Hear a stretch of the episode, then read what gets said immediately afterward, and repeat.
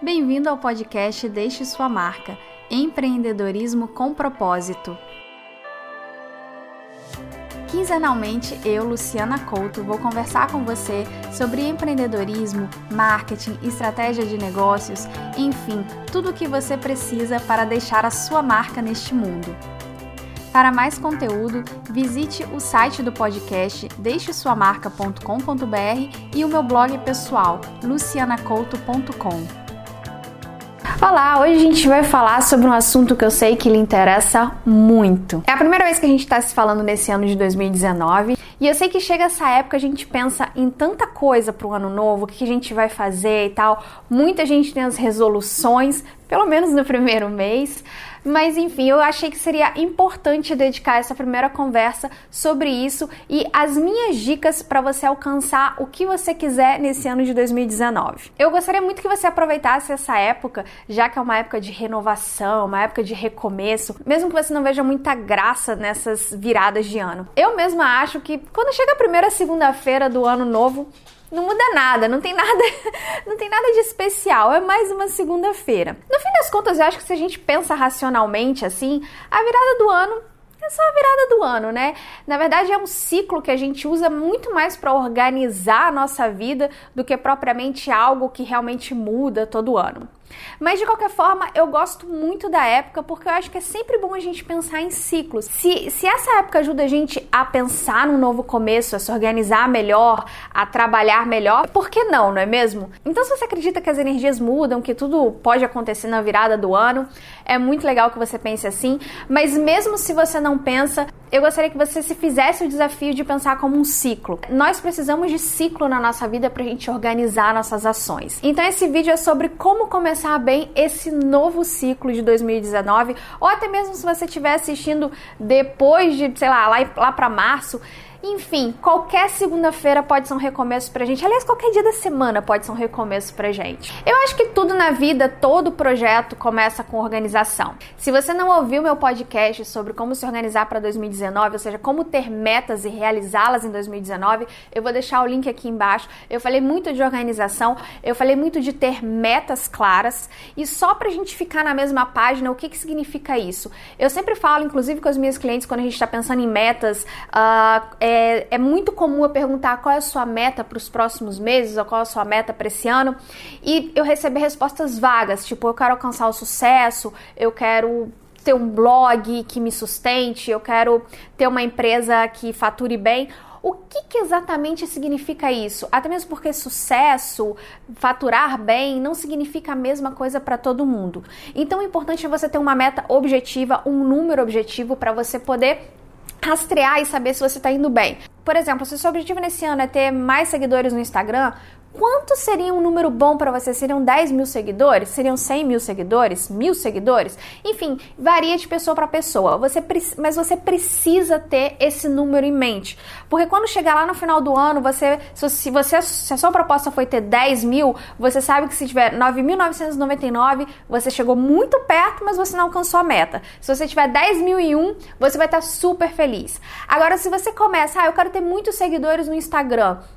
Ok, o que, é muito? Aí chega no final do ano, você não vai saber se você realizou ou não essa meta e o que é pior, você não vai saber durante o ano o que fazer para chegar. Porque nesse podcast eu não vou entrar muito em detalhes, porque eu já falei nesse podcast, você tem que dividir essa meta em vários períodos e tal, e você ir rastreando, vendo se você alcançou, analisou o que você fez. Enfim, esse podcast está muito bom para quem pensa em metas objetivas. Eu recomendo muito. Assumindo que você já ouviu o podcast, que você já pensou na sua meta, você já sabe onde quer chegar, eu acho que o próximo passo é energia. Energia do ponto de vista de disposição para fazer as coisas. Isso é muito importante. E não se sinta culpada se amanhã você acordar e tiver, sei lá, sem querer fazer nada, sem querer trabalhar. É totalmente normal. Aliás, eu que trabalho por conta própria lido com isso. Assim, hoje eu já me sinto melhor porque eu já aprendi os meus padrões, mas é muito comum quando a gente larga o emprego formal para empreender, a gente lidar com esses dias em que a gente não está tão produtivo.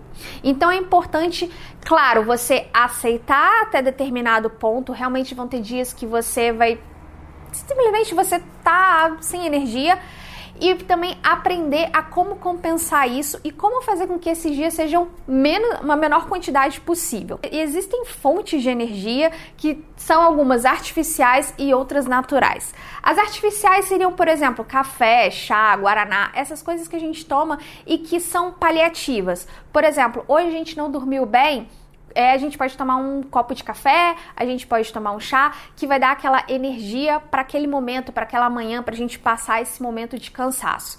Mas nenhum desses casos é uma coisa, digamos, definitiva, é algo que vai te dar energia no dia a dia, todos os dias. O ideal é a gente encontrar energias naturais que ajudam a gente. Por exemplo, tem coisas que parecem banais, mas que fazem muita diferença e eu comprovei nesse último ano, que é a luz. Para quem não sabe, eu moro aqui em Toronto, né, no Canadá. Essa época do ano agora é a época do inverno e a gente tem pouca luz natural. E, aí, e foi aí que eu percebi a diferença de ter a presença de luz na minha vida e não. Trabalhar em períodos em que não tem tanta luz do sol, porque aqui às vezes a gente passa uma semana sem ver a luz do sol, é, deixa a gente. Já tem estudos que comprovam que deixa a gente mais uh, propenso a ficar mais depressivo, a ficar mais triste, sem energia. Então eu fui descobrindo que eu, eu coloco luz pela casa inteira. Existem. Eu aprendi, inclusive, que existem temperaturas de luzes que ajudam, que são temperaturas mais próximas do sol, por exemplo, luzes mais brancas ajudam a dar energia. E quando eu comecei a incorporar essa luz no dia a dia, eu percebi que eu tive muito mais energia porque eu acordava, tava muito escuro e aí dava aquele, aquela, aquela sensação de cansaço. Então, uma coisa que você pode fazer, principalmente se você estiver me vendo do Brasil, que eu recomendo e ajuda muito, acorda de manhã, abre a cortina ao máximo, deixa a luz do sol entrar. Se você não tiver muita luz uh, aonde você estiver, tem uma fonte de luz que isso ajuda muito. Isso é só um exemplo meu, tá? Mas existem outras formas de você ter energia e cada um tem formas, uh, tem as suas formas de captar energia, ou seja, esse ânimo para fazer. Por exemplo, tem gente que gosta de malhar de manhã, eu também gosto de correr, correr me dá energia de manhã, enfim. Agora, uma coisa que eu trabalho com as minhas clientes, quando a gente sempre, quando elas sempre me dizem que estão desmotivadas ou que elas estão sem energia, a gente tenta entender o que está acontecendo, 90% dos casos se resolve quando a pessoa reencontra algo que ela gosta. Por que eu digo que reencontra? Porque a gente, tá, a gente sabe do que a gente gosta, a gente sabe dos nossos hobbies, mas acho que no mundo atual a gente se sente muito culpado se a gente não tá ganhando dinheiro porque a gente tá fazendo. Então, às vezes a pessoa gosta de fotografia, às vezes a pessoa gosta de pintar, de desenhar, sabe? De, de, de, de, de pintar livro, de colorir e tal, e se sente culpada por gastar tempo com isso. E eu noto que quando a pessoa reserva meia horinha, às vezes uma horinha do dia para isso, ela se sente muito mais bem disposta. Então, o desafio que eu queria propor propor para você. Se você ultimamente se sente muito sem energia e sem, sem ânimo, acorda de manhã e faça algo totalmente lúdico, algo que não te traz dinheiro de forma nenhuma, que você não faz para ser a melhor naquilo, só porque te dá prazer eu garanto a você que você vai se sentir muito mais energizada, porque também é outro erro que a gente que trabalha por conta própria, a gente se sente muito pressionada para trabalhar, produzir, produzir, produzir mais, e a gente esquece dessas coisas. Então chega um momento em que a gente fica sem energia porque a gente se esqueceu de cuidar das coisas pessoais, das coisas que nos dão prazer em primeiro lugar. Então tente se energizar, tente descobrir como você vai ter mais ânimo todos os dias. E aqueles dias que você acordar meio preguiçosa, não se sinta culpada, acontece com todo mundo. Bom, uma vez que você já se organizou, você sabe onde quer chegar, tem energia para isso. O que que falta? Disciplina. Eu sei que você detesta essa palavra, é uma palavra que eu sempre falo aqui, sempre falo com as minhas clientes e a pessoa meio que torce o nariz, assim, disciplina. A gente cresceu achando que disciplina é algo militar, que é uma rotina militar, que te obriga a fazer algo que você não quer e tal. E disciplina é muito bom, rotinas são boas desde que sejam prazerosas. Eu, por exemplo, adoro rotina. A questão é que eu acho que eu consegui construir uma rotina que eu gosto. Então, quanto mais você faz o que você gosta, melhor e você não sente. Mas ter um padrão, pelo menos para mim, é fundamental fundamental. Então eu acho que você parar de encarar a disciplina como algo ruim e pensar como algo bom que vai te trazer benefício é muito importante. E o que eu quero dizer com disciplina? É você não só se propor a fazer aquilo que você planejou, mas você também está sempre analisando e sempre melhorando. Eu acho que o item campeão na lista de resoluções nessa época do ano é perder peso, é, é conseguir aquele corpo ideal e tal. Muita gente pensa nisso nesse início de ano. Então eu vou dar isso como um bom exemplo. Por que, que a maioria das tentativas falha? Porque é um compromisso a longo prazo. Se a gente pudesse ir hoje à academia e correr 10 quilômetros sem nunca ter corrido, se depois de correr 10 quilômetros, mesmo você não tendo feito nada ontem, você vai sair daqui com o corpo perfeito e vai perder 200 mil quilos, com certeza a maioria cumpriria o desafio. Por mais que acho que até pessoas que tivessem problema no joelho, elas correriam esses 10 quilômetros. A questão é que não adianta você forçar hoje correr 10 quilômetros. Você tem que começar com um quilômetro, um e meio, e daqui a um, dois meses você vai começar a ver o resultado. Outro problema também é que o resultado não é da noite pro dia. Talvez seria mais fácil mesmo que você passasse um mês ou dois fazendo isso. E aí você fosse dormir à noite e no outro dia acordasse e pronto, tá tudo resolvido, talvez você também veria valor. A questão é que vai gradativamente e você não vai percebendo.